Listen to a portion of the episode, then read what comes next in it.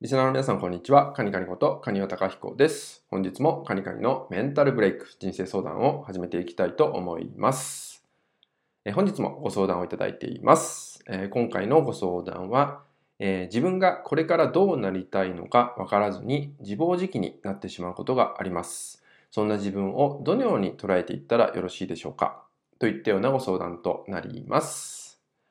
これから自分がどうなりたいのか、何をしていきたいのかがわからないってことだと思うんですよね。で、それがわからないから、やっぱり自暴自棄になっちゃうってね、すごくわかります、気持ちがね。現状が見えないからこそ、そんな自分がね、嫌になっちゃったりとか、そんな自分を否定してしまったりとかっていうね、気持ちって起きてしまうと思うんですよね。で、そうするとネガティブのループがどんどんやってきて、まあ、いい状態じゃなくね、悪い状態にどんどんどんどんはまっていってしまって、また苦しくなってしまうっていったようなことが、まあ、繰り返されてくるわけですよね。で、そうすると当然、ストレスもたまるし、まあ、心へのダメージもどんどん蓄積されてくるんで、まあ、やる気すら起きなくなってしまうといったように、これ本当にネガティブのループだと思うんですよね。で、そんな時に、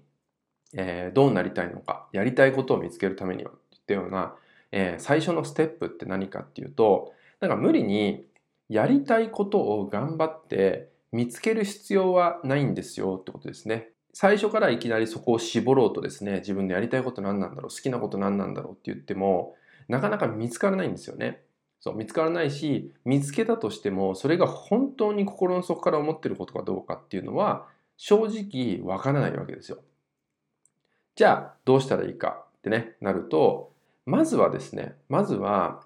あなたの目の前にあることの中でやってないこと見てみてください。たくさんあると思います。それをまずできることからやってみましょう。あ、これ忘れてたなってことがあれば、それをまずやってしまうこととかね、仕事でも、えー、本当はやりたくないんだけど、これやんなきゃいけない、残っちゃってる仕事だっていうのがあったら、まずそれを片付けてしまうとかね。そう。もしくは、今私ができることって何なんだろうなっていう、今すぐできることって何なんだろうなっていうふうに考えたときに、これは別に、例えば、ビジネスされてたらビジネスにつながんなくてもいいし、なんか自分のね、なんとなく思い描いているビジョンに対して直結してなくても全然いいです。例えば、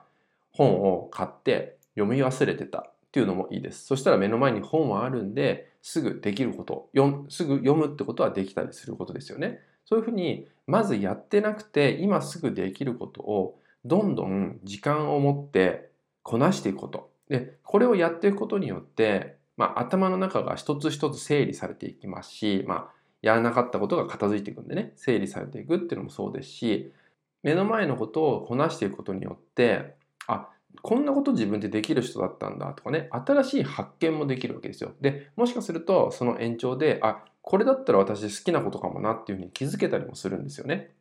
そういう意味を持って、まずね、目の前にまだ残されたたくさんのことっていうのを一つ一つこなしてみるってことをね、ぜひやってみてください。そうすることで自分がどうなりたいとかね、自分が何をしたいのかっていうのが少しずつでも必ず見えてくると思うので、まあ、そのようにね、していただく。どんどん先のこと頑張って考えるんじゃなくて、まずは目の前のことを一つ一つ片付けていきましょうということをね、是非ね、えー、今日からやっていただけたらと思います。はい、それではですね、今回の内容は以上になります。最後までご視聴いただきましてありがとうございました。